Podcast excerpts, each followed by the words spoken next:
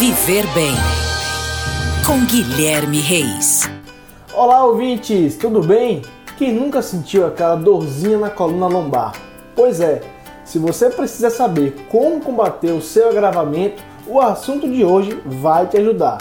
Sabemos que a nossa rotina, muitas vezes, acaba desencadeando uma série de reações no nosso corpo, compromissos, estresse, ansiedade desconfortos grande parte da população vem experimentando um novo padrão de comportamento com a pandemia e o ambiente virtual como meio facilitador.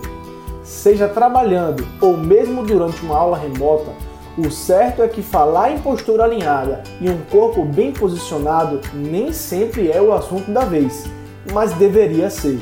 Só o Google registrou um aumento de 76% nas buscas pelo termo dor nas costas durante a quarentena, com a sua incidência maior em maio deste ano.